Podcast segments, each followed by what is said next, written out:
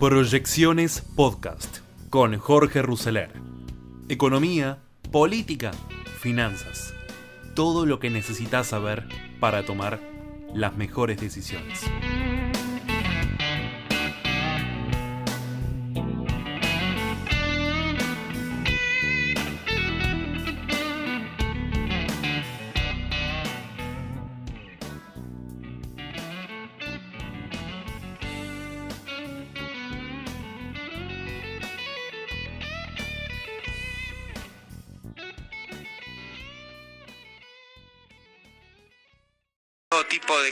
Dólar cordillera, ¿eh? para los que exporten eh, los- como de la economía regional de zonas cordilleranas van a tener un tipo de cambio especial, lo anunció Massa. Ayer más estuvo en Mendoza Claro. Mm. eh, y después de las heladas y todo lo demás, bueno, apuntó a, a- a poder acompañar a estas economías regionales con un dólar para ellos. Sí, mientras tanto el Banco Central volvió a vender 150 millones, es como que otra vez la cuestión cambiaria entra ahí en, en juego. Vamos a hablar unos minutos con Salvador Di Stefano, ¿eh? que sigue bien, bien de cerca. ¿Cómo estás? Buen día.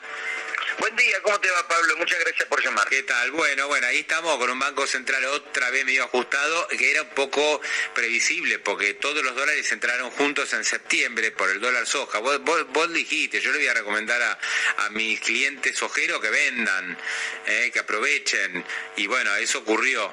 Se eh, ingresaron más de 8 mil millones, pero lo que entró en septiembre no va a entrar en este último trimestre del año, y por eso el Banco Central está ahí medio complicado.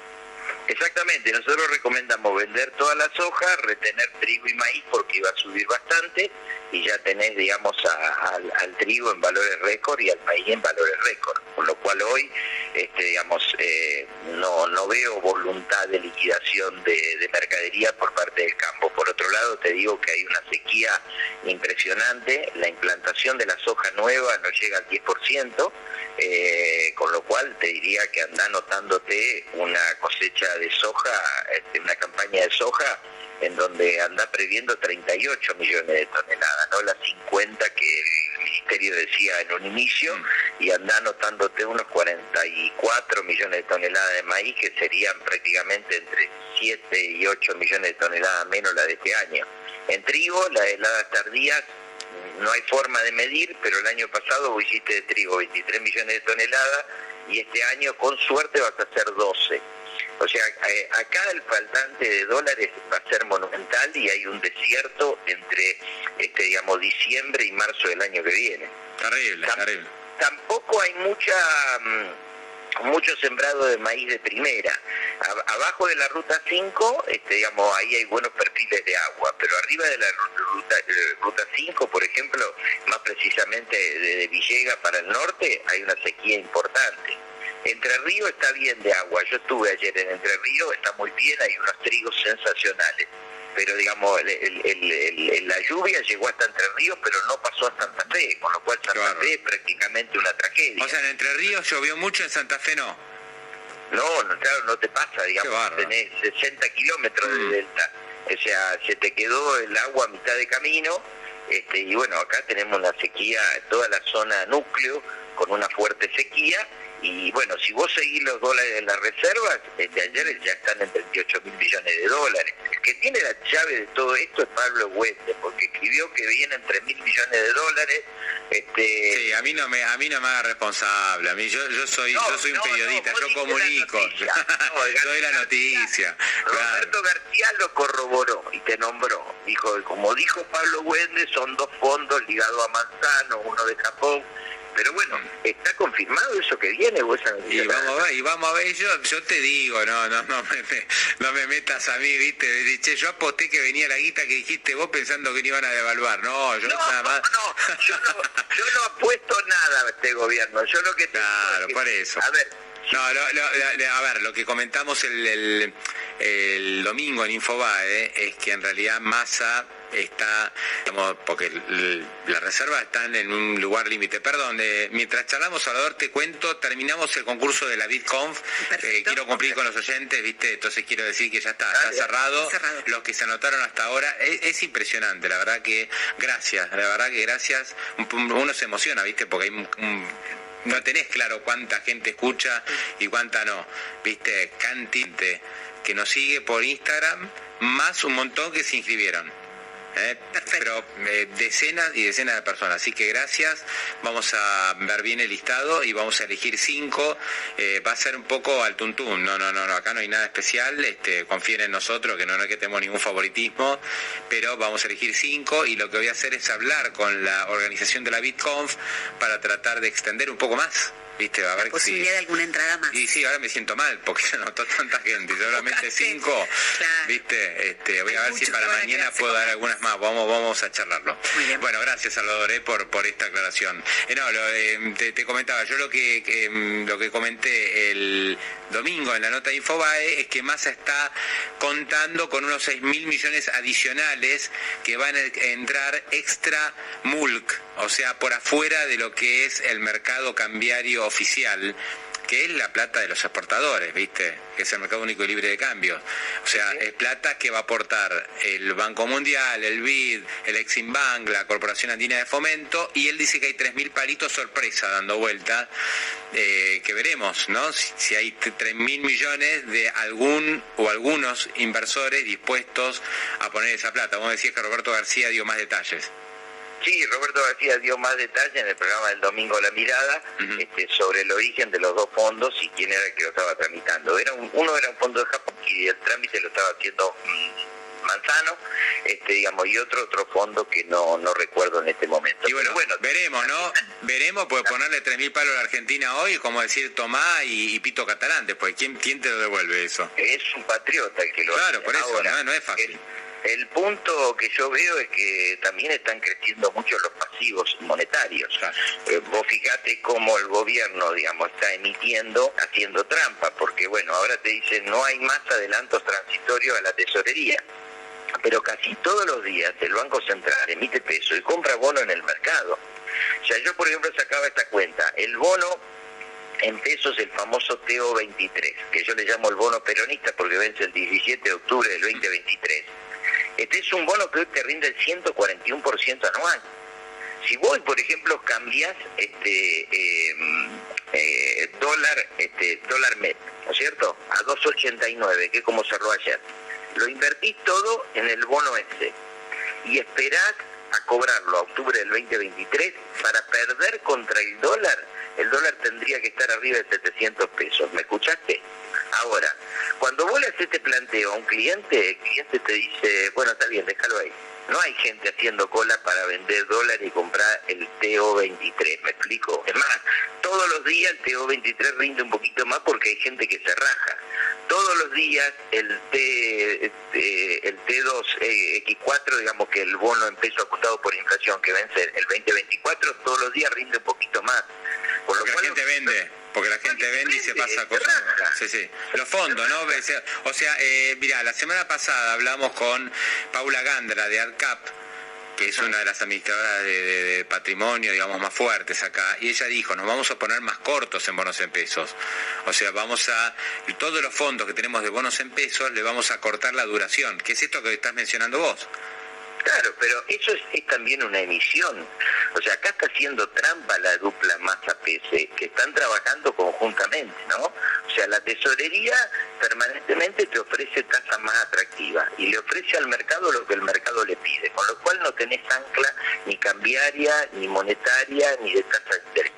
Este, y por otro lado, este, si el mercado no lo satisface con lo que coloca, emite el Banco Central y compra esos bonos, con lo cual el Banco Central, yo te digo la verdad, el patrimonio negativo del Banco Central es monumental. Si vos mirás la cuenta de título público, en el último año aumentó en 11 mil millones de dólares mm. y, la, y aumentó porque la los compró el propio Banco Central contra emisión monetaria. Ahora, Salvador, te hago esta pregunta.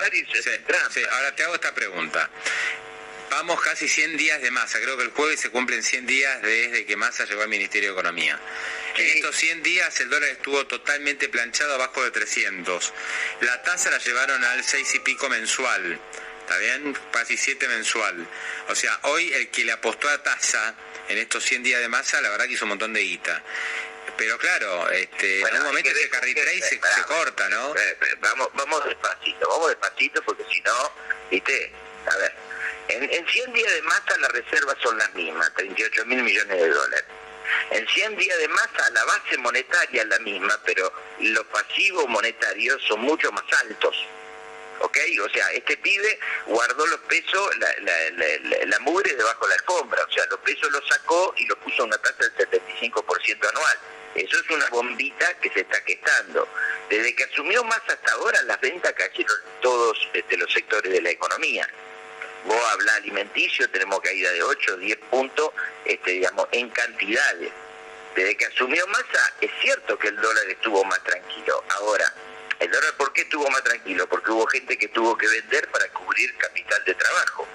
Ahora el mercado se va a reacomodar y esas ventas van a disminuir. Eh, desde que asumió Massa, eh, a ver, el carry trade, ¿con qué lo haces? Con el plazo fijo, porque si compraste una letra un bono en pesos, perdiste, porque las letras y los bonos en pesos cada vez rinden más. Hmm.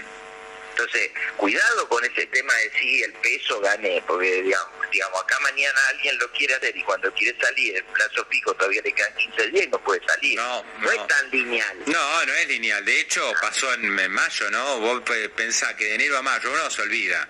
De enero a mayo hablábamos de esto exactamente. El dólar a 200 recontra planchado me acuerdo columnas televisivas que hablábamos, ¿no? El dólar hace la plancha, no sé qué, bueno. Y la tasa era un poco más baja que ahora, pero estaba todo súper tranqui. Y en junio voló por el aire, ¿viste? Y todo lo que te habías ganado de enero a mayo en los primeros cinco meses con tasa, lo perdiste en 48 72 horas. Acá, la, mira, la única verdad es la realidad. Vos venías con niveles de tasas en las letras en pesos muy bajos hasta junio. En junio se te armó la corrida y tuviste un pico muy alto, del 21% de rendimiento en los bonos en pesos ajustados por inflación. A ver, te voy a hacer la cronología para no marearte. Antes de junio, un bono en pesos ajustado por inflación te rendía entre 0 y 2%, ¿ok? Cuando vino la corrida te rindieron 21. Hoy te rinden 13, o sea, estamos a mitad de la corrida de junio y todos los días piqui piqui van aumentando. Entonces nosotros estamos a un paso de una próxima corrida. ¿Por qué? Porque el Banco Central está actuando irresponsablemente y se está cargando para sí todos los bonos del mercado. Porque el secretario de Finanzas Públicas, el Ministerio de Mía, está actuando irresponsablemente y sale al mercado y le dice a los bancos cuánto me querés pagar, tanto, y le emite el cheque para que le pague La licitación de ayer eh, es mala. Es, eh, claro, es, es compleja. Por un lado tenés una buena noticia, entre comillas, que es que el, el Tesoro consiguió refinanciar todo lo que le vencía y 35 mil millones adicionales, pero todo muy corto plazo. Bueno, a ver, cada vez plazo más corto. Bueno, vamos a hacerla, vamos, vamos a, plantearlo correctamente. Hubo una colocación al 28 de febrero del 117% anual, o sea, ahí le, le convalidó un montón de tasas, ¿ok? Y después colocó un bono al 2027 que los bancos lo compran porque lo usan como encaje. O sea, eso atenta contra la solvencia del sistema financiero. Claro, O sea, le están encajando, para, para, ¿cómo es esto? ¿Le encajaron un bono a los bancos al 2027? No, a ver, suponete, ah, que, eh, suponete que yo soy un banco, ¿no es cierto? Y el gobierno me dice, ¿me querés comprar el bono 2027? No, ni loco, pero lo puedo usar como encaje. Me doy vuelta y digo, a ver, los encajes cuánto están remunerados? Cero agarra plata y remunerarlo, porque eso me mejora la rentabilidad del balance. Sí, pero te inmovilizás, ¿no? Queda con un bono del 2027 que debe tener cero liquidez. Sí, ya estoy inmovilizado con encaje. Sí, sí. Plazo encaje a tasa cero por un bono que me da tasa. Y bueno, la van llevando, pero es, es, finita la cosa, ¿no? O sea, cada están vez... estatizando el sistema financiero argentino. Los mm. bancos argentinos están cargados de bonos hasta, hasta la cabeza. Por eso las acciones de los bancos no reaccionan en el mercado. Mm. Si vos ves que aumentan las acciones de las empresas ligadas a materia prima, hasta IPF sube, pero los bancos no suben. ¿Por qué no suben? Porque están empachados de bonos del Estado. Salvador, y la última, cierro con esto. Entre lo que está pasando con los bonos en peso, los pasivos del Banco Central en peso que crecen muy fuerte, que generan obviamente unos intereses descomunales, las reservas que están ahí, viste, que no, no crecen y que tuvieron un alivio en septiembre, pero ahora otra vez un poco volvió la, la cuestión, puedo decir que el tipo de cambio así tan tranquilo en 295, 300 pesos, mm, no es como para confiarse demasiado, ¿no? Es como para decir, bueno, ya está, listo, pasó el, susto y tenemos por delante meses tranquilos. Vos no, no suscribís esa teoría. No suscribo para nada porque viene, digamos, ahora las vacaciones y las vacaciones, digamos, con un dólar tarjeta entre 29 y un blue en 90, la gente va a empezar a comprar blue para irse a Brasil, para irse a Mm. Uruguay o donde Sí, sea. sí, sí. Entonces, Es barato, eh, es barato, en comparación es barato. para eso es barato. Entonces, a ver, esto es un stop and go. Este, nos llevaron a, a 350, nos bajaron a 300, nos estabilizaron ahí cuatro meses. Al quinto mes, de nuevo, un salto, nos va a llevar a 400, 410, ahí se va a quedar unos tres meses Mm. y así sucesivamente.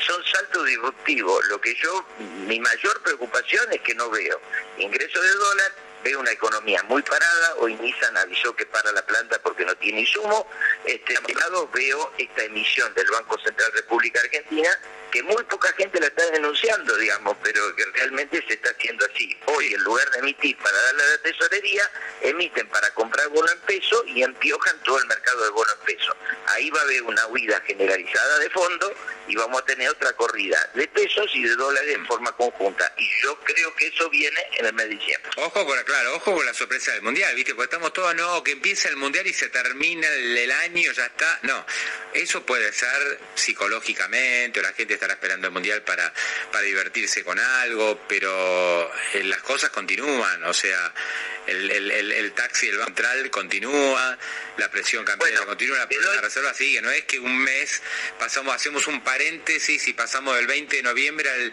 no sé, al, al, al 5 de enero. No ocurre, Eh, no, no te, funciona te doy así. este dato para que te quede guardado. En el mes de noviembre lo que vamos a pagar de intereses del ELIC son 500 mil millones de pesos. Mm. Es lo mismo que el Estado gasta en jubilados y pensionados en un mes. descomunales. Salvador, te mando un gran abrazo, gracias. ¿eh? Un abrazo, nos vemos, chau chau. Igualmente, hasta luego, Salvador de Estefano. Eh, un panorama duro, ¿eh? está, está complicado el tema financiero. Es como que el dólar hace la plancha, está todo retranqui hasta que no está más tranqui. Muy buenos días, soy Francisco Aldaya, editor de BloombergLinea.com en Argentina y hoy te voy a contar las tres noticias más importantes para que arranques tu día. Además, como todos los martes, Belén Escobar nos trae el dato económico de la semana. No te olvides de darle clic al botón para seguir a este podcast y de activar las notificaciones. Lo que tenés que saber. Uno. Ya nos vamos acercando a los 20 tipos de cambio diferentes en Argentina después del anuncio de masa de ayer de un nuevo dólar cordillera. ¿De qué estamos hablando? Es un tipo de cambio más favorable en relación al oficial para exportadores de las economías regionales como parte de un plan integral de protección para empresas de esta zona del país que enfrentaron dificultades de índole climática. Pero para participar, las empresas van a tener que suscribirse voluntariamente al programa de precios justos, que es el último control de precios del gobierno. Lo que no tenemos precisión todavía es de cuánto va a ser esa cotización y qué otras condiciones hay que cumplir para acceder a ese tipo de cambio preferencial. En principio y a la espera de mayor información, el nuevo dólar cordillera va a durar hasta fin de año. Dos. ¿Alguna vez te pusiste a pensar cuánta inflación hubo en Argentina desde que Maradona llegó a la selección al Mundial de Sudáfrica 2010? Bueno, un informe de la consultora Focus Market de Damián Dipache te midió esa suba de precios justamente con la camiseta de la selección. Estamos hablando de una remarcación de 6.727% en 12 años, impulsada obviamente por la inflación en general, pero también por el aumento de costos logísticos a nivel internacional, la falta de acrílico en el sector y la suba del precio del algodón. ¿Y cuánto subió la casaca albiceleste desde Rusia 2018? Es decir, en solo 4 años, más de 930%. Tres. Esta semana tuvimos el anuncio de Kavak, el unicornio mexicano que vende autos usados, de que va a estar reestructurando su equipo en México en una medida que por el momento no afecta a la operación de Argentina, al menos no en despidos. Pero ayer nos enteramos de otro tipo de ajuste. Según pudo averiguar Bloomberg News, Apple va a producir 3 millones de modelos de iPhone 14 menos de lo que había planeado originalmente para este 2022. De ese modo, el número quedaría en 87 millones de unidades en una decisión que refleja la desaceleración de las economías de Estados Unidos y de China. Antes de pasar al dato económico, veamos rápidamente cómo van a abrir los mercados este martes. El S&P Merval cayó 2,3% ayer, fue una jornada casi toda roja para las acciones argentinas en Wall Street, con una suba de 0,2% para Mercado Libre y bajas de hasta 5% para IRSA. El dólar blue quedó en 290 pesos, el MEP en 291 y el contado con liqui en torno a los 304 pesos. El dato económico. Y ahora, Belén Escobar, contanos por favor cuál es el dato económico de la semana en Argentina. Y esta semana nos toca hablar de salarios en la Argentina, porque el gobierno decidió en las últimas horas oficializar los cambios en el impuesto a las ganancias para trabajadores en relación de dependencia. ¿Qué es lo que decidió? Fijar nuevos pisos y los montos que determinan a los exentos de pagar este impuesto en el aguinaldo. Porque recordemos que se acerca diciembre y por lo tanto el pago de ese sueldo complementario. En un contexto en el que el poder adquisitivo viene perdiendo fuerte contra la inflación, el equipo económico entiende que subiendo ese piso va a poder ayudar a frenar la caída del poder de compra de los asalariados. De hecho, semanas atrás, el ministro de Economía, Sergio Massa, había anticipado la medida para este impuesto que tanta polémica en el país, porque claro, estaba intentando llevar un poco de calma a los bolsillos argentinos. Entonces, ¿cuáles son los números clave que hay que saber? Te lo cuento a través del dato económico de la semana, que es que desde este mes se va a pagar ganancias cuando la remuneración bruta mensual esté por encima de los 330 mil pesos inclusive, por lo que el aguinaldo va a estar exento hasta la mitad de ese número, es decir, hasta 165 mil pesos en el segundo semestre del año. La frase del día. Antes de irnos, escuchemos lo que dijo el CEO de Falabella, el argentino Gastón Bottazzini, sobre el cierre de las tiendas que tenía la empresa en Argentina. Se decidió después de varios años adaptar el modelo de distintas formas. Al ver que no era un modelo bien adaptado a ese mercado, se decidió cerrarlo. El balance es positivo porque está basado en un racional concreto que tenía que ver con cómo se adaptaba el formato al mercado. Para Bottazzini, el negocio de Falabella se veía afectado por la volatilidad del tipo de cambio en Argentina y por la complejidad de importar en el país. No te pierdas la entrevista completa en bloomberglinea.com. Esto fue un nuevo capítulo de la Estrategia del Día Argentina. Yo soy Francisco Aldaya, editor de Bloomberg Línea, y me podés seguir en Twitter en arroba franaldaya. No se olviden de darle clic al botón para seguir a este podcast y a la campanita para que se enteren al instante cada vez que sale un capítulo de lunes a viernes. Espero que tengas una gran jornada productiva. Somos nosotros, ¿eh? la marca registrada, una de las marcas registradas de Willy Cohen y lo que faltaba, el libro. ¿eh? Si algo le faltaba Somos nosotros es el libro y llegó nomás. Gracias Willy, gracias Willy por el libro, me encantó, ¿eh? felicitaciones. Muchas, muchas gracias, eh, Pablo. Un gran abrazo para vos y para todos allí en tu, en tu querido programa. Un cariño a todos nuestros oyentes de la, de la gran Millennium. Y acá somos nosotros, es, es nuestra casa. siempre somos nosotros y la verdad que estoy estoy súper contento porque efectivamente ese libro que recibiste es eh, absolutamente el trabajo de un equipo eh, sensacional la, la idea del libro el diseño y la realización fue eh, digamos básicamente responsabilidad de, de mi esposa de, eh, de Sofía Pomar que realmente hizo un trabajo sensacional. Mm, y- y, este, tuvimos que realmente, eh, digamos, es básicamente lo que lo que hemos visto eh, Pablo, vos y yo a lo largo de tantos años de hacer periodismo, es un, es un, digamos, eh, es la, eh, es un trabajo hecho en la forma de un diccionario donde bueno donde aparecen eh, palabras y, y- y- y reacciones que, que hemos hecho y, comentarios que hemos hecho a lo largo de toda nuestra carrera.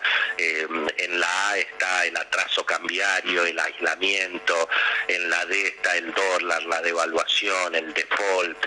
Eh, hay referencias por supuesto a nuestro paso por los diarios eh, por las radios por la televisión pero eh, hay otras miradas, que es el trabajo que hizo eh, justamente Sofía con, con un equipo de investigación muy interesante, donde bueno aparecen citas desde la Academia Argentina de Letras, eh, recordando el yo argentino, o está la letra del tango donde hay un mango, están recuerdos de, de la libreta de ahorro postal, la caja de ahorro postal, en fin, todo lo que hemos este, vivido eh, a lo largo de- en la Argentina y presentado de una forma realmente muy muy agradable. Sí, sí, yo lo estuve ya leyendo, no, no, no, no, no completo, pero sí, viste, es, eh, eh, eh, digamos, es un libro que invita no a leerlo de, la primera página a la última, sino que puedes ir salteando también, yendo y viniendo sin ningún problema, y realmente es una muy buena manera, creo yo, de recorrer la historia económica argentina de las últimas décadas, con una mirada diferente, una mirada más periodística, me encantó.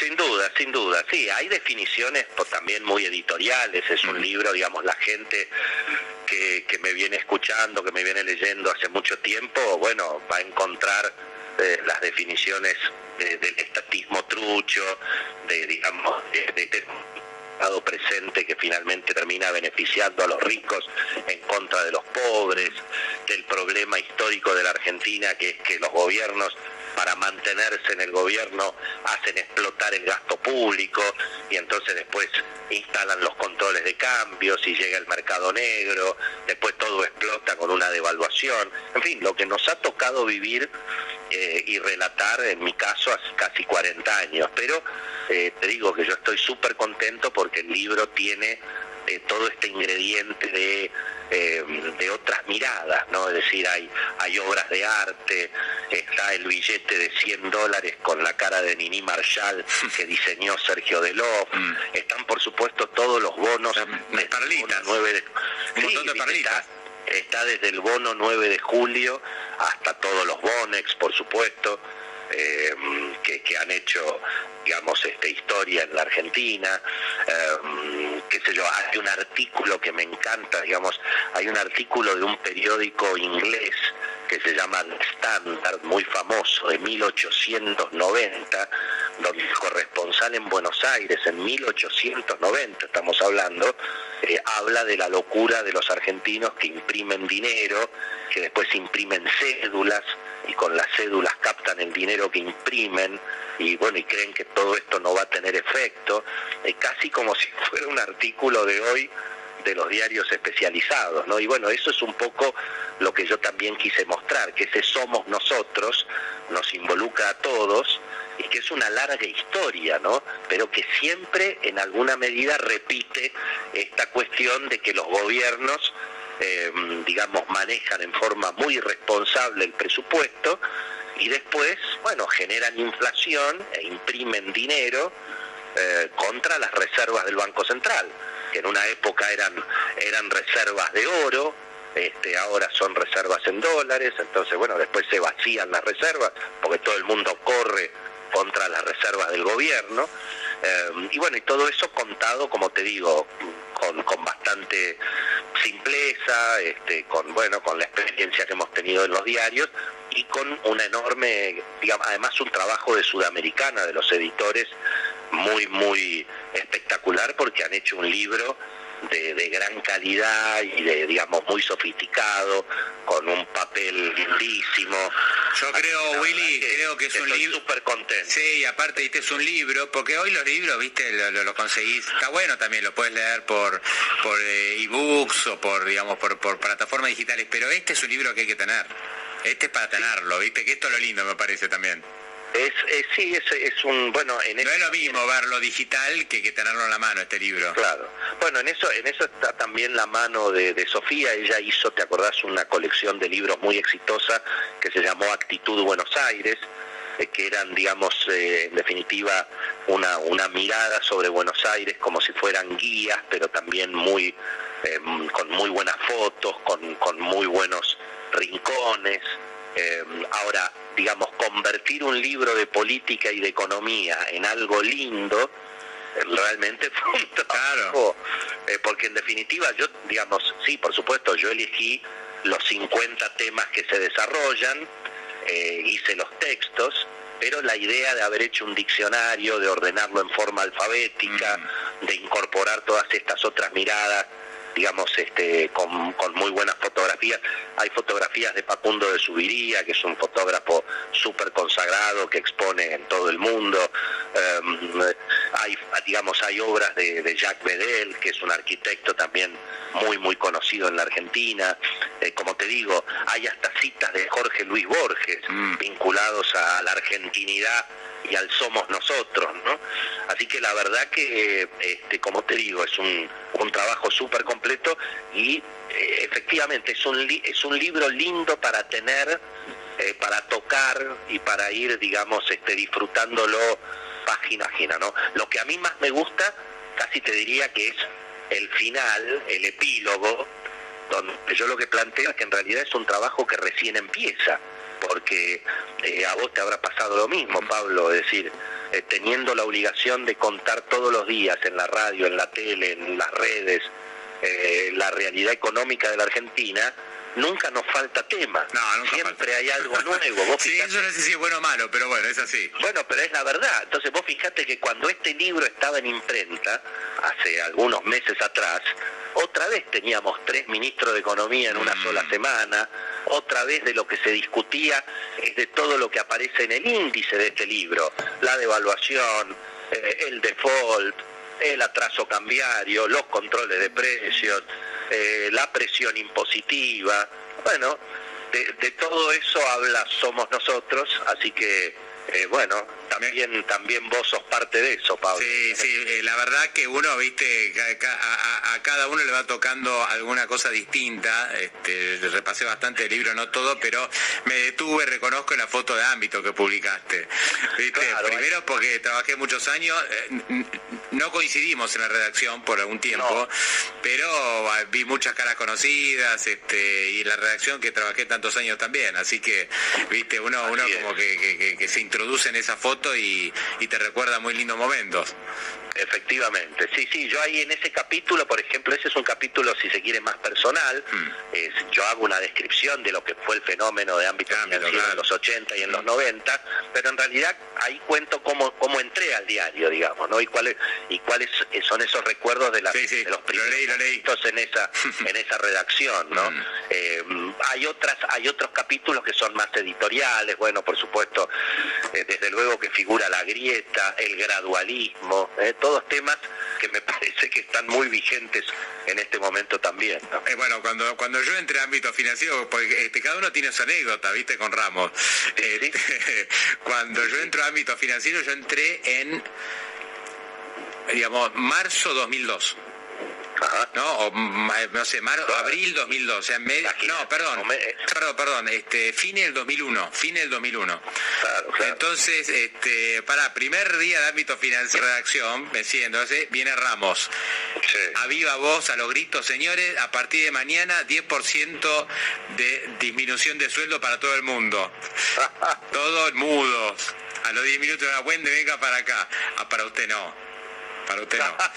claro, pues yo entraba, había arreglado hace una hora antes el sueldo con él.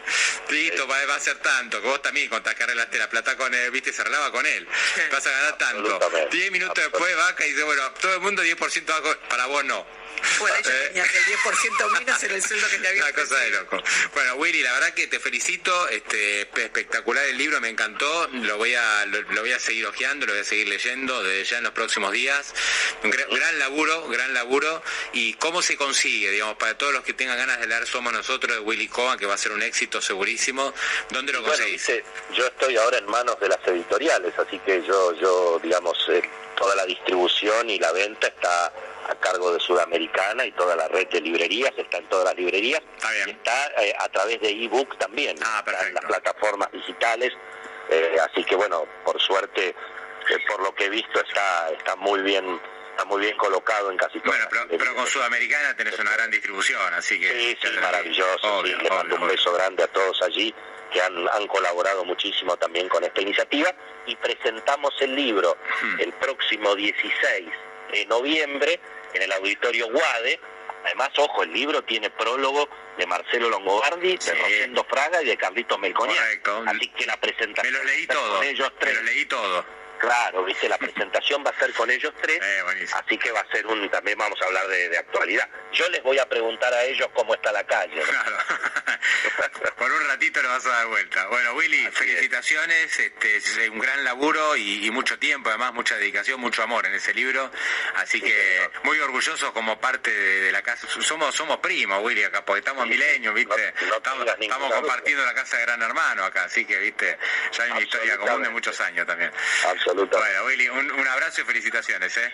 Gracias, Pablo. Un abrazo. A la tarde te escuchamos. A, tu equipo. a la tarde te escuchamos en Millennium. Chao. Sí, señor. Gracias. Muchas gracias. Un abrazo muy grande. Chao, chao. Se juntaron eh, Rodríguez Larreta, Bullrich y eh, Macri, y había un montón de personas más, o varias personas más, pero nos importan ellos tres porque serían los candidatos a presidente. Sigue sin aceptar, aceptar, aceptar públicamente que es candidato a presidente eh, Macri, y tampoco lo, tampoco lo aceptó Cristian Ritondo, que está en línea, que es diputado nacional y es presidente del bloque PRO, y, y él dice que no, los candidatos, entre los candidatos no está Macri. ¿Cómo estás, Cristian? Buen día. Eso lo están diciendo ustedes, yo nunca dije eso. Bueno, vos dijiste... No, no, pero la pregunta, la pregunta es así. ¿Quiénes, hoy, ¿Quiénes son hoy los, los candidatos? Yo dije ah. que se expresaron. Mauricio Macri no se ha Mauricio tiene tiempo, no cierran ninguna lista mañana. Ah, bueno. Yo pensé que, que tu, tu enunciación definía que Macri no era candidato.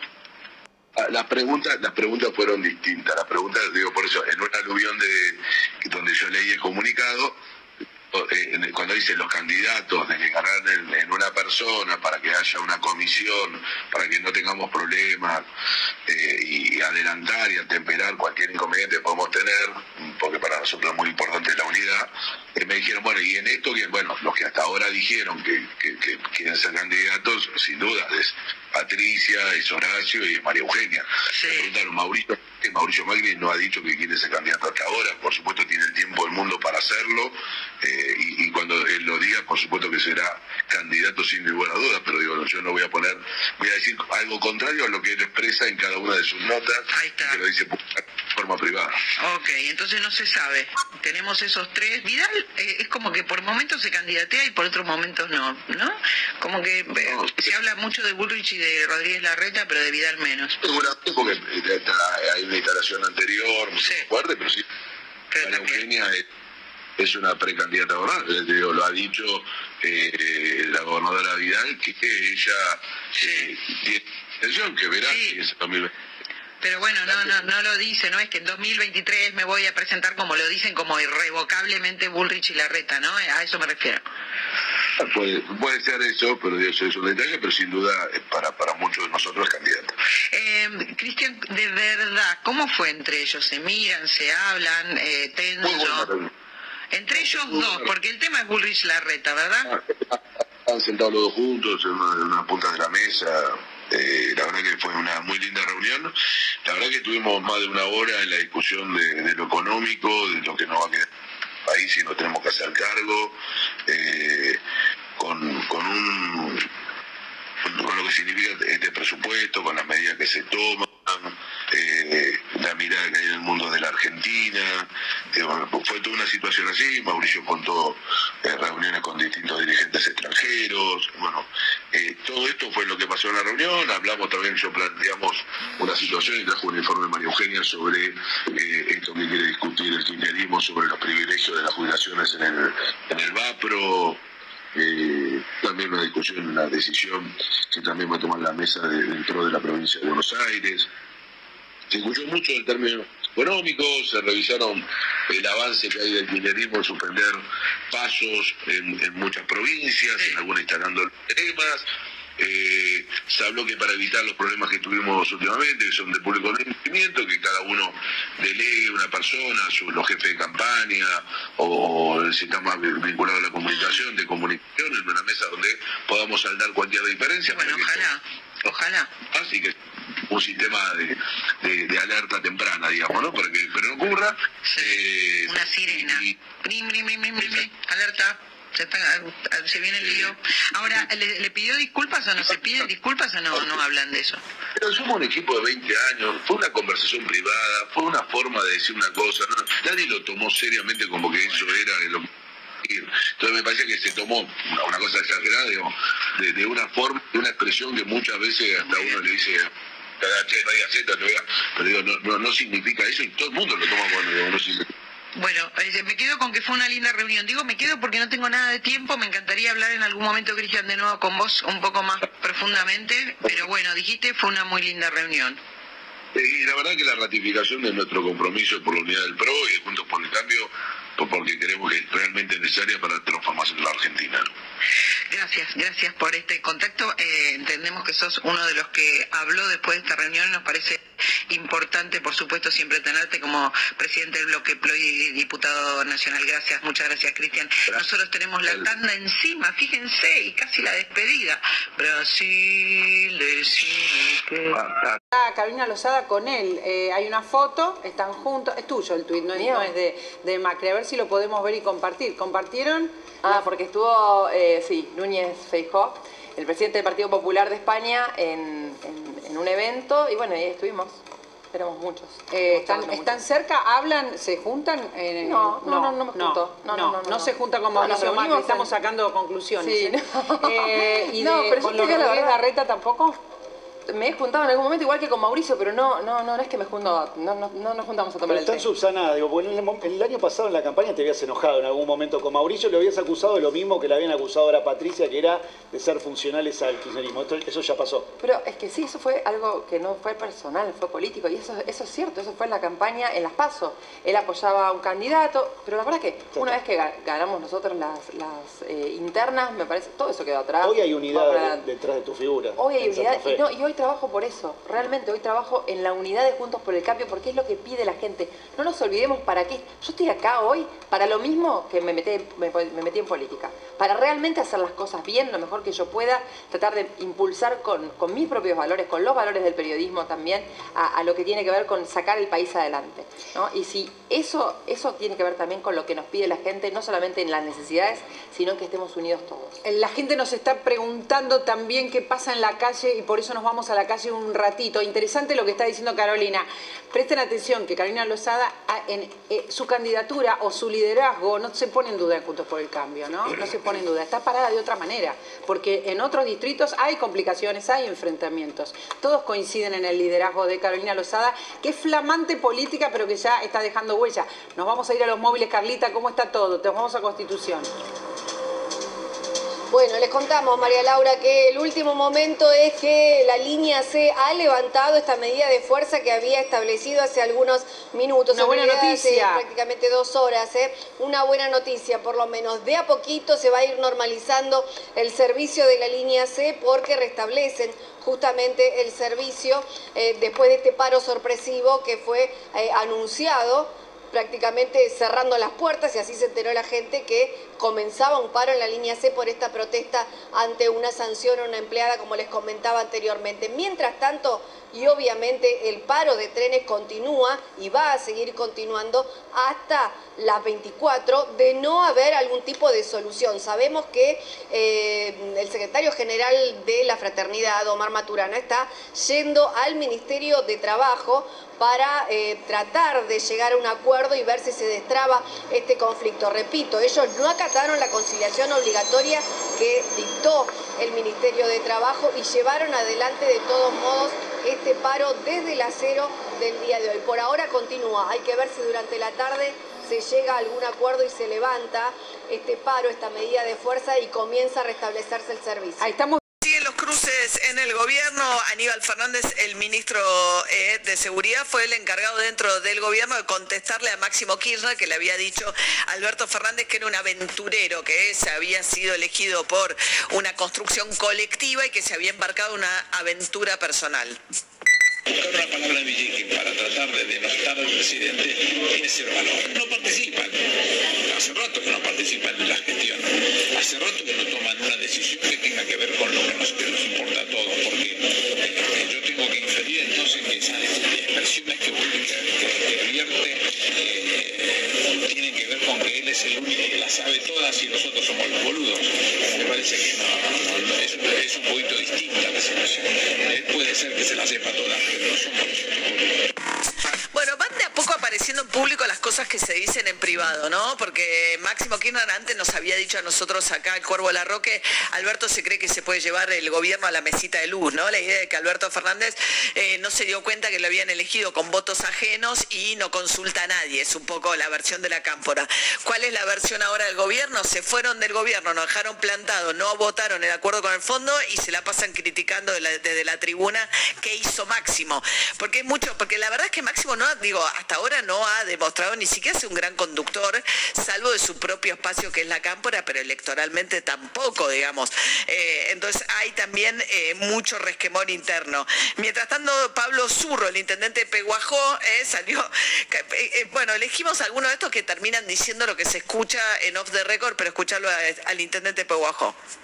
Máximo, como vuelvo a repetir, es muy buen dirigente, es un cuadro espectacular que tenemos la suerte de tenerlo. No es porque sea el hijo, el hijo de, porque aparte de ser el hijo de, es un cuadro muy, muy bueno. Lo que digo es que Máximo tiene razón. Muchísimas de las cosas que soñamos, Alberto no las realizó. Yo creo que Alberto, con todo respeto, se perdió la oportunidad histórica de llegar sin votos y de ser un buen presidente. La historia no lo va a recordar así. Bueno, eh, eso dice en nombre de la cámpora Pablo Zurro, más cerca de la cámpora. Mientras tanto, Agustín Rossi, el titular de la agencia Los Espías, suele hacer equilibrio. Lo que pasa que ahora es los que están presionando públicamente a Alberto Fernández para decirle bajate además de la candidatura por la reelección, que es lo que más irrita hoy a la cámpora y al kirchnerismo, que Alberto Fernández no desista de ser candidato. Agustín Rossi, el titular de la AFI, decía. Alberto tiene todo el derecho a pensar que puede ser reelecto. ¿Por qué? Porque dice, bueno, che, me banqué la pandemia, me banqué, me, banqué la guerra, me estoy bancando la guerra, me banqué el endeudamiento, eh, bueno, todo, eso tengo derecho, posibilidad, aporté, máximo también, desde, un, desde su lugar dice, bueno, cuando fuiste candidato lo decidimos entre todos y ahora eh, no querés sentar a que lo discutamos entre todos, entonces me parece que en algún momento va a aparecer, como suele aparecer en la política, algún puente que permita que eso se termine resolviendo y se termine, se termine sintetizando. Bien, bastante descriptivo de la situación, este, Agustín Rossi. Bueno, mientras tanto, los temas de agenda de gobierno. Por un lado, la presión que persiste del lado de Pablo Moyano y del kirchnerismo, porque Cristina Fernández de Kirchner públicamente dijo que es partidaria de cerrar el año con un bono eh, que saldría por decreto. No está claro si solo para los sectores estatales, si para los privados, si para los privados de bajo determinado salario, porque hay gremios que están cerrando su propio bono. Por ejemplo, bancarios tiene su gremio, entonces están diciendo, bueno, no, o camioneros tiene su propio bono. ¿Para quién sería ese bono? Lo que está diciendo Massa y que dijo también Alberto Fernández, dijo, es muy complicado porque los municipios no están, salvo Santiago del Estero, eh, los municipios no están en condiciones de pagar un bono y son los que se verían, este, digamos, los primeros a los que habría que reforzarle el ingreso. A ver, Pablo Moyano ayer se reunió con eh, Kelly, la ministra de Trabajo, y decía... Se le volvió a reiterar, dijo que lo están en estudio, por supuesto la decisión final la tiene el presidente de la Nación, pero vimos muy buena predisposición de la ministra y ojalá, ojalá que tengamos un anuncio importante para aquellos trabajadores que la están pasando mal. hay bonos que son remunerativos, nada tiene que ver una suma fija con las paritarias, cada gremio discute según ha crecido su actividad. Y la diferencia es como existen en oposición, eh, distintos matices, pero estamos todos juntos en defensa de nuestro gobierno nacional y bueno, tratando de conseguir objetivos para los trabajadores. Sí, ahí la discusión era si es un bono, si es una suma fija, cómo va a ser, si por qué, porque después cómo se incorpora eso en el salario. Claro. Y ayer este, Pablo Moyano dijo, bueno, póngale el nombre que quiera, si quieren se llama bono fijo, pero algo claro, va a ser. Bien, y siguió con su clásico enfrentamiento con Patricia Burrich. Hay algunos, digamos, dentro del oficialismo, del peronismo, que lo que plantean es, está bien, está todo mal, se están matando Alberto Fernández con Máximo y con Cristina, pero si nos dividimos nosotros, nos van a ganar Juntos por el Cambio y eso es todavía peor. Es un poco el escenario que planteaba Pablo Moyano. Bullrich eh, volvió a hablar de aprietes eh, en cuanto a, a sus palabras. Después de comer, pero esta señora, esta señora no tiene acostumbrada. Ella cuando critica a los dirigentes gremiales que hace muchos años están en las conducciones, esta nos viene choreando hace 50 años. Vive el Estado con lo solo le pagamos nosotros. Son impresentables. Apriete cuando a través de un libro te dicen que van a venir a privatizar la empresa del Estado, que vienen una reforma laboral, que vienen a llevar adelante eh, reformas aunque haya un muerto, como lo dijo Macri. ¿Quién aprieta qué? Bueno, después de comer como si hubiese bebido, ¿no? Eh, el nivel de agresión a veces es notable, realmente. Eh, mientras tanto, eh, Sergio Massa anunció ayer el ministro de Economía un dólar economías regionales. Las economías regionales que exporten del 20 de noviembre al 30 de diciembre van a tener acceso a un dólar diferencial para compensar las pérdidas que pudieron haber tenido por las heladas tardías que sufrieron en este tiempo, pero también a cambio de que ingresen al programa de precios justos. Son unos 2.000 productos que en algún momento lanzará Massa, porque todavía no termina de lograr el número que quiere, para que tengan eh, costo fijo, digamos, precio congelado durante cuatro meses, para llegar hasta el mes de marzo. Massa ayer hacía este anuncio. Entre el 20 de noviembre y el 30 de diciembre, todas las economías regionales que entren al programa de precios justos y que entren a un programa de protección de los productores locales van a acceder a un tipo de cambio diferenciado y promovido para promover las exportaciones y para compensar las pérdidas de las economías regionales. Mientras tanto, el Banco Central sigue pe- perdiendo reservas, el dólar Qatar, que ya rige plenamente, que es el encarecimiento, la compra de, para los que consumen en el exterior con tarjeta o que compran en moneda extranjera desde la Argentina, eso bajó el consumo de ese tipo de dólar, del dólar Qatar, como lo llaman, pero así todo el Banco Central sigue perdiendo reservas, es un problemón. Noviembre ya lleva perdidos casi 400 millones de dólares. Sobre esto hablaba Martín Redrado, el expresidente del Banco Central. Central y tenés un banco central sin reservas. ¿eh? Este es el principal problema de el desierto que tiene que caminar la economía argentina en los próximos meses, sobre todo hasta marzo. Sequía en términos de que tenemos una cantidad de pagos donde no hay suficientes reservas. Hoy las reservas netas del Banco Central son 4 mil millones de dólares. Para ponerlo en perspectiva, las importaciones de un, mes en la Argentina son 7 mil millones de dólares. Es decir, no hay ni para tres semanas de importaciones. Bien, eso decía Martín Redrado, mientras que bueno, otro de los problemas tiene que ver justamente con la sequía, que lo que hace es bajar la proyección de la producción, afectar la producción del trigo, eso encarece la harina y esto ya está repercutiendo sobre el precio del pan. Gastón Mora, el titular del Centro de Paradero de Avellaneda, que decía. Final anunciado, ¿no? Estoy hace 30 días como loco malo avisando lo que va a pasar, el contexto geopolítico sobre Ucrania que no sembró trigo, la sequía que anuncia 7 millones menos de toneladas y esta vorágine empresarial que tiene la Argentina con, con los especuladores que, que salieron obviamente a abrir el paraguas antes de tiempo y termina golpeando en el bolsillo a la gente y afectando a los trabajadores, ¿no? Porque si cuesta vender un kilo de pan 300 pesos, ¿cuánto, va, cuánto más va a costar venderlo a 500, siendo que sabemos que no acompaña el salario de bolsillo la corrida inflacionaria que hay en el país?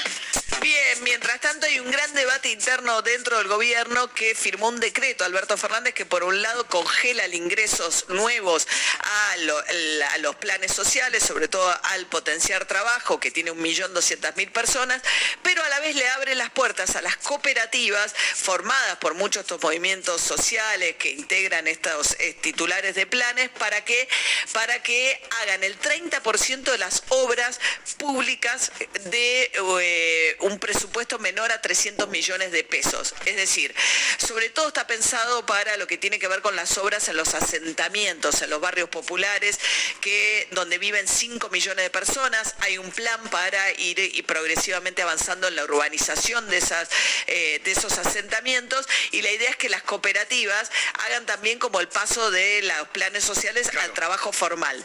Bueno, en este contexto saltó Gustavo Weiss, el presidente de la Cámara Argentina de la Construcción, y dijo que es competencia desleal para las pymes, porque si una cooperativa no paga ganancias, no paga pa- eh, cargas patronales, con lo cual tiene un costo laboral mucho menor al de una pyme que hoy está haciendo esas obras. ¿Qué decía?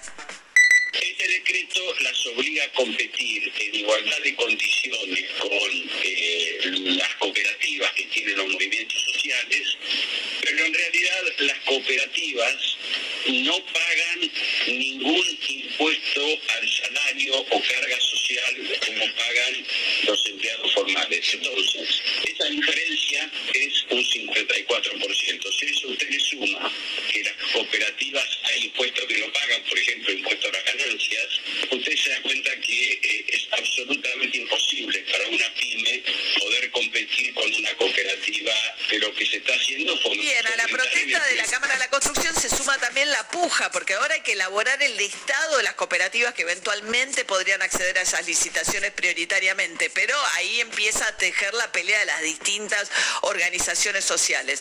Bueno, y ya está en Qatar el Chiquitapia, está Scaloni que nos tiene que dar la lista final todavía los jugadores que van a formar parte del seleccionado argentino, pero los que no van a estar son más de 1.500 barras bravas que están en la lista que Argentina le pasó a Qatar, según el ministro de Alessandro, el ministro de Seguridad porteño. La lista se compone por las diferentes jurisdicciones que aportan los que tienen derecho a admisión. Nosotros, en lo que va del año, del primero de enero, tenemos en admisión 2.024 personas.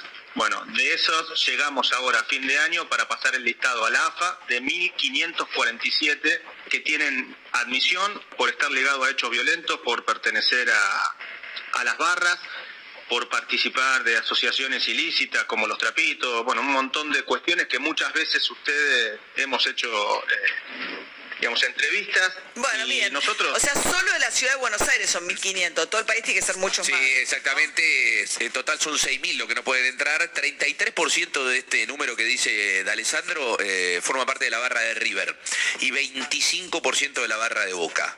Eh, así, En la ciudad. En la, en la ciudad, de esto que habla de la Claro. Urbana Play. Noticias. Todo me recuerda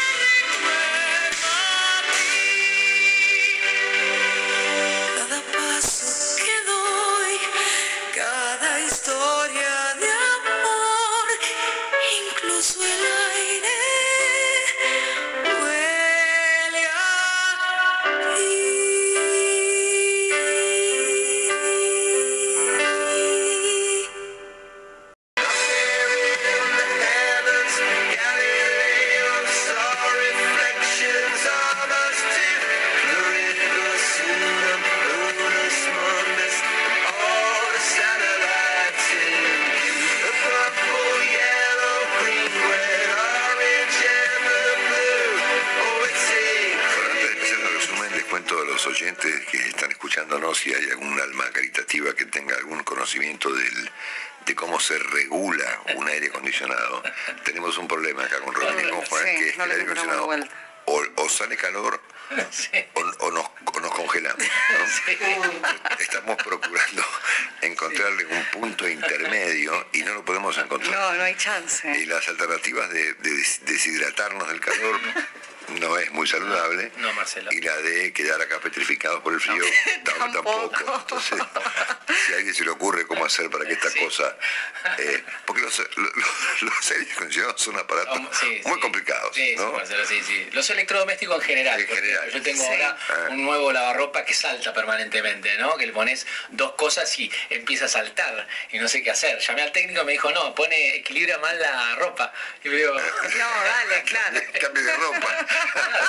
Bueno, señor, está bien. Sí, sí, estos aparatos se han, se han vuelto infernales, exactamente. Sí, sí, sí. Bueno, tengo que contarles que para empezar este resumen de hoy, que hay un paro de mm, ferroviario esta mañana dictado por el gremio de la fraternidad, eh, que no alcanzó un acuerdo No tan fraternos. no tan fraterno. bueno, claro, este coso se inscribe dentro de los electrodomésticos, digamos, exactamente.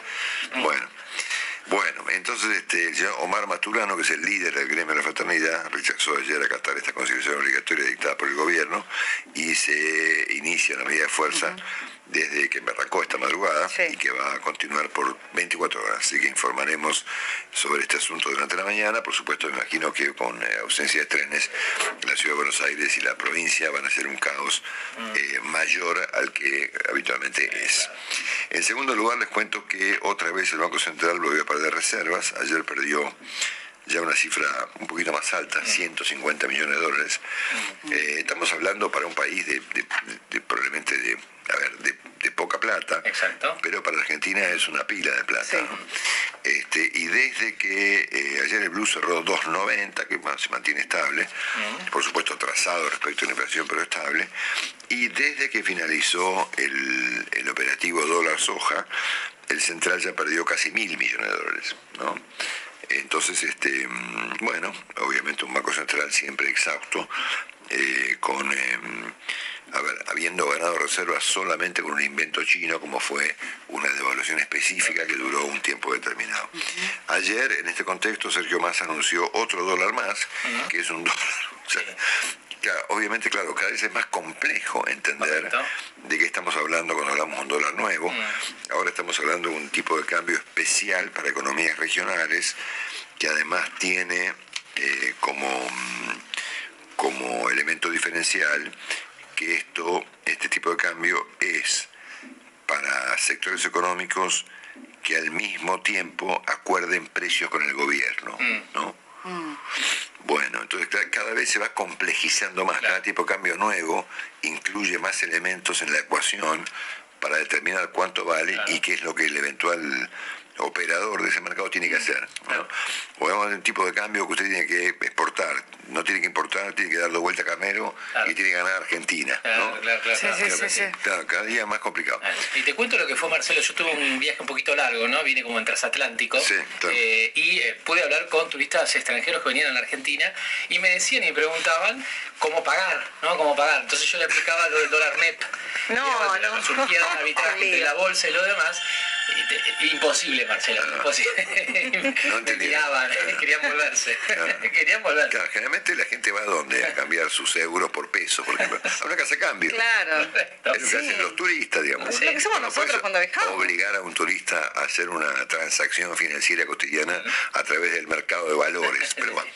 Bueno, en este contexto, por supuesto, eh, y esto es un tema muy importante, porque mm, cada día vemos expresiones diferentes del mismo, del mismo inconveniente, que es que hay falta de insumos para la producción, porque como faltan dólares, eh, no se puede importar, y como se puede importar faltan insumos, o las importaciones están bloqueadas, por lo tanto la compañía Nissan, que fabrica pickups aquí en la Argentina, para su planta por dos días, porque obviamente le faltan eh, insumos para producir. Obviamente que eh, seguimos en la línea de que toda la economía en su conjunto se tiene que ajustar a una política cambiaria determinada. ¿No? Pero si hay insumos o no hay insumos, no importa. Se va a producir o no producir, no calienta. Sí, pero a veces ni, ni hasta remedios hay, Marcelo. Lo que importa es efectivamente que em, eh, existan estos cepos y que eh, siga habiendo un tipo de cambio muy, muy atrasado respecto a la tasa de inflación. Dicho esto, eh, a mí ya me, yo les conté ayer que me cuesta mucho seguir este asunto porque ya no, no entiendo si va o si viene.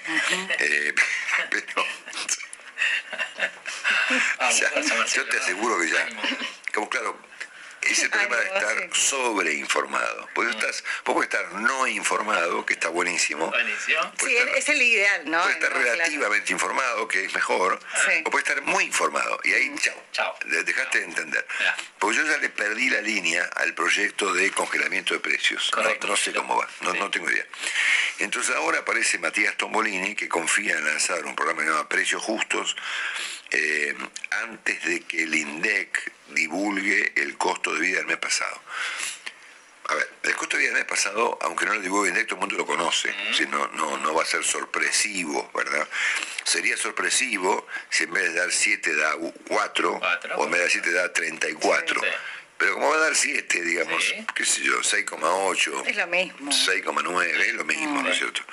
Este, acá tengo, después les cuento lo que eh, un trabajo del doctor de Pablo ayer que, que mm, resume, digamos, los pronósticos de inflación que hay ¿no? previsto. Sí.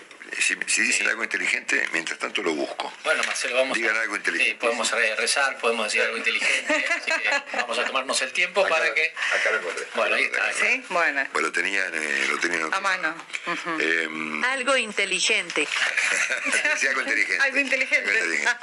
bueno, entre septiembre y octubre del mes pasado, los precios de consumo, y la inflación correspondiente a mes de octubre, eh, de acuerdo a Fiel, según el relata el doctor Pablo, eh, Fiel es una fundación más Ah, una fundación. Dio 6,5. Según el estudio Castiglione y Tiscornia, dio 6,8. Mm. O sea que estamos ahí, 6,5, 6,7, 6,8. Ponele. En noviembre y diciembre van a dar 7. igual, en cualquier caso, Tombolini quiere apurar un congelamiento antes del dato de octubre que se va a conocer presumo que la semana próxima. Este, por lo tanto, bueno, este, que eran todos los artículos, que eran 1.500 artículos, que son algunos artículos que, por algún tiempo, que por cuatro meses, que por... no sé. En cualquier caso, eh, lo que estamos todos de acuerdo, seguramente, es que este no es el modo de atenuar la inflación. No. Es más bien un modo de agravarla, pero bueno, ponele. Em, ayer el, dirigente sindical Pablo Moyano, eh, hoy en día al frente del gremio de los camioneros, fue a la, ver a la ministra Kelly Olmos, nuestra, nuestra gran amiga. Este, la amiga de Fortunato. La amiga de Fortunato Seco, y em, le reclamó el bono. Entonces, Correcto, Marcelo. Acá hay dos discusiones que tienen mucho que ver con la economía y también con la política, ¿no? Porque el congelamiento de precios y el bono son iniciativas de la señora Kirchner, ¿no? Eh, que tampoco tengo muy claro para qué las postula, porque por lo que vimos el viernes, ella dejó de pertenecer a la coalición gobernante. Es una coalición opositora, ¿no? Pero bueno, en cualquier caso, ayer este Pablo Moyano reclamó el bendito bono, que es el bono que reclama también la señora Kirchner, ¿no es cierto? Pero ella va a hacer todo lo que hay que hacer para que la gente esté feliz, Marcelo, así que va a pedir todo. Ese es el objetivo. Exactamente, Y ayer leí, esto, esto no tiene ninguna importancia, ¿no?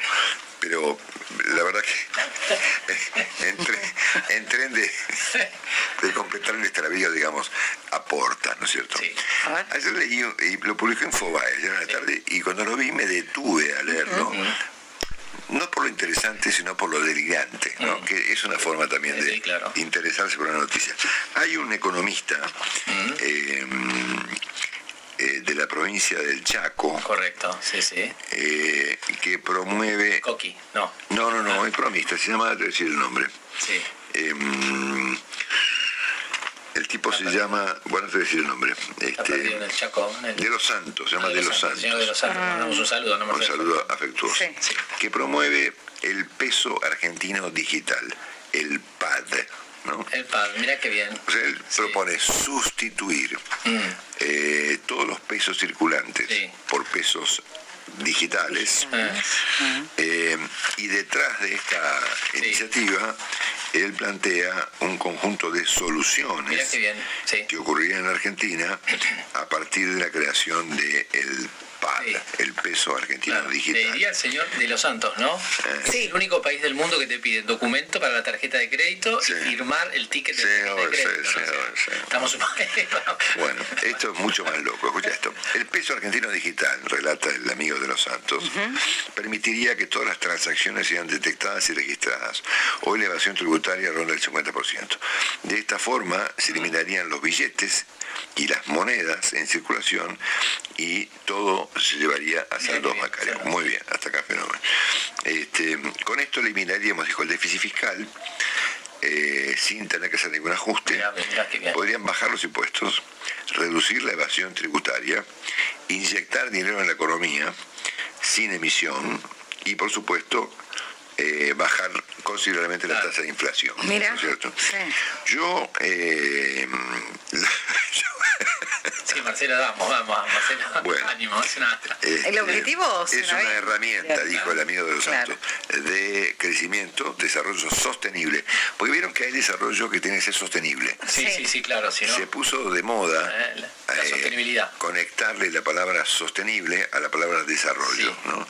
Hay una redundancia, ¿no? Porque no, no habría desarrollo No, si no sé, porque- días, pero bueno. Eh, acá está Fran Anselmi con su, y, y toda la gente. ¿Este programa es sostenible? Para nada. No, para nada. ok. Bueno, este, Intentamos, bueno, intentémoslo. bueno, así que le deseamos mucha suerte al, al señor de los Santos con su proyecto. Este, y bueno, nada, un- un- Delirio. un delirio más. Bueno, obviamente que la pelea política se está agravando. Este, a ver, ya nos sorprende, por supuesto, pues es un rasgo, la Argentina tiene este rasgo de la fragmentación tan marcado hace tantos años, solo que esta vuelta es más profundo, pero no es muy diferente a lo que ha ocurrido mu- muchísimas veces. Ayer este, el presidente recibió a los jefes comunales del peronismo en la provincia de Buenos Aires, este, mm, como para retrucarle a Máximo Kirchner, dijo estar harto de las críticas este, mm, y la tendencia parece eh, agravarse eh, en, vez de, en vez de mejorarse, por supuesto como todo en la Argentina.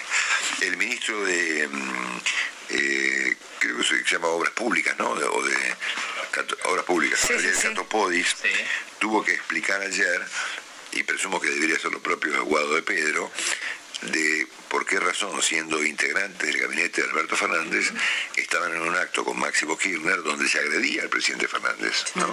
Sí, claro. Es una cosa muy rara, extraña. eh, o no, habrá, qué sé yo, sí, ya, claro, ponele. ahí. Los extraños somos nosotros. Este, el, el ministro Catopodis creo que dijo que estuvo allí en su condición de funcionario del peronismo bonaerense, papá, papá. Pero la verdad es que el, el desorden político es cada vez más marcado. Este, mm, la señora Teresa García, que es una legisladora eh, bonaerense, jefa del bloque oficialista en el Senado de la provincia de Buenos Aires, dijo que el presidente Fernández no tiene autoridad para decir lo que dijo de Máximo Kirchner. ¿no? Este, ¿Qué dijo el presidente Máximo Kirchner? Dijo, bueno, cuando un peronista critica a otro peronista, deja de ser peronista. ¿no? Eh, si eso fuese cierto, ya no habría peronistas. No, no, no. Sí, sí. Ya No altura. habría de hace un largo tiempo. Pero bueno, Sería sostenible el no, peronismo. no sería sostenible peronismo, exactamente. Pero bueno, total que la dirección de Teresa García se suma a esta alucinada este, y, y- y muy responsable pelea, a la que también se agregó Aníbal Fernández, en defensa del presidente Alberto Fernández, este, contestándole a Máximo Kirchner, diciéndole, bueno, hace rato que no participan de la gestión y este, mm, él puede que ser que se la sepa todas, pero no, no somos nosotros los boludos. Este es el tono, digamos, Sí. tan interesante con que se administra la, la Argentina. Y hoy, este, en, en el otro, en el otro, digamos, en otra salita del Jardín Infantes, esta es la sala, a- a la sala azul, digamos, vamos a la sala roja, eh, se reúnen, pero por Zoom, los integrantes de la conducción de Juntos por el Cambio de la oposición, este, que también están todos enfrentados entre ellos, porque acá lo interesante del caso del rasgo argentino, que es un rasgo obviamente que, repito, no es nuevo, viene hace muchísimo tiempo, es que la, mm, el conflicto político no está marcado o no está está diseñado como ocurre en los países normales, digamos, entre oficialismo y oposición, sino dentro de cada una de las fuerzas, que es un conflicto mucho más potente que el que ocurre entre las fuerzas. Entonces, tenemos por un lado eh, las peleas dentro del oficialismo y ahora vemos las peleas dentro de la oposición. Por supuesto que detrás de estas dos peleas, yo me imagino que este, transitan este, las candidaturas de, o eventuales candidaturas de Mauricio Macri y de Cristina Kirchner, ¿no es cierto? Pero bueno, en cualquier caso hoy habrá un desayuno aparentemente es por Zoom. No, tiene un desayuno a la mañana y a la tarde parecería que es por Zoom. Ah, ah ok, ok. Son dos encuentros. bueno, donde van a tratar. No, Romina es un fenómeno. este, mm, bueno, entonces este, van a intentar, este, no sé, presumo que limar asperezas. Este, eh, luego, porque viste que es una, semana cada uno. Esta semana fue la pelea dentro del peronismo, la anterior fue la pelea dentro de la de Juntos por el Cambio. Bueno, y por último, antes de meternos después en la agenda internacional, que tiene como aspecto central, por supuesto, la elección norteamericana en el día de hoy, eh, mm, eh, un portal, creo que Infobae le puso Super Martes a lo de... Sí. Sí. Supermartes me parece mucho, ¿no? Pero bueno, la justicia, sí, a, las elecciones. bueno, hoy se va a iniciar una revisión judicial respecto de si deben ser reabiertas algunas causas que la justicia cerró en relación con la señora Kirchner, ¿no? Este, mm, eh, me, refiero a la causa de OTESUR, que es un tema bien complicado, y a la causa del memorándum de entendimiento entre Argentina e Irán. ¿no? El caso del memorándum de Argentina eh, con Irán eh, es por lo menos, yo no sé si constituye un delito, no estoy en condiciones de, analizar ese punto, pero debe haber sido de los actos más irresponsables y más salvajes que emprendió un gobierno argentino durante la democracia, ¿no? Es una cosa muy loca. Si eso es judicializable o no, yo ya no lo sé, digamos, pero es un acto, fue, un acto muy disparatable. El Temote Sur, este, mm, es tan evidente lo que ocurrió ahí, digamos que que yo no sé cómo esa cosa está cerrada. Así que bueno, hoy se va a discutir esto. Cuando se mira eh, la política argentina desde el discurso de Cristina Kirchner del viernes pasado, esto es, voy a hacer lo que tenga que hacer para que la felicidad del pueblo y la alegría, y cuando se examina ese discurso, se está, mm, todos nos olvidamos de que probablemente a fin de este año la señora Kirchner tenga una condena judicial. Claro. ¿eh? que puede por supuesto cambiar mucho el ritmo de los acontecimientos. Y por último les cuento que, aunque esto no ocurrió ayer, ocurrió hace unos días, en Wilde, provincia de Buenos Aires, un eh, chico de 18 años, eh, asistente a una escuela nocturna, em, en, circunstancias de un asalto en donde el chico defendió a una amiga que estaba a punto de ser asaltada, lo mataron de cinco puñaladas. Todos los días tenemos una historia. Por el estilo, hay algunas, por supuesto, que por esas cosas raras de la sociología tienen un impacto mayor, el caso del profesor Blaquier u otros casos, y algunos casos pasan desapercibidos. Se van contando. Este, como este, por ejemplo. ¿no? Entonces hay algunos temas que cobran un impacto fenomenal en los medios, por alguna razón, ¡fum!, son noticias, y otros casos tan graves, este, iguales, eh, no tienen ninguna trascendencia. Por ejemplo, estos que hemos mencionado estos días y este que estamos mencionando eh, en este momento del resumen. Bueno, dicho esto, el primer tramo del resumen está cumplido, son las 6.34. Eh, seguiremos aquí lidiando con el aire acondicionado. ¿Cómo estamos ahora? Ahora pareciera haberse moderado hasta que el aparato decida desmoderarse. Porque de repente es uh, y arranca solo. ¿Es demócrata o republicano? No, no, tiene un intermedio. así que este bueno, este. De los dos. de los dos. Por ahora no tenés otra cosa que hacer, así que. Bueno, te este, me tengo que quedar, me tengo que quedar. Chicos, bueno, gracias, eh, gracias Juan, un gusto verte aquí en el estudio, gracias Romy. Ya venimos con el segundo capítulo del resumen y por supuesto con Maite y con Nico.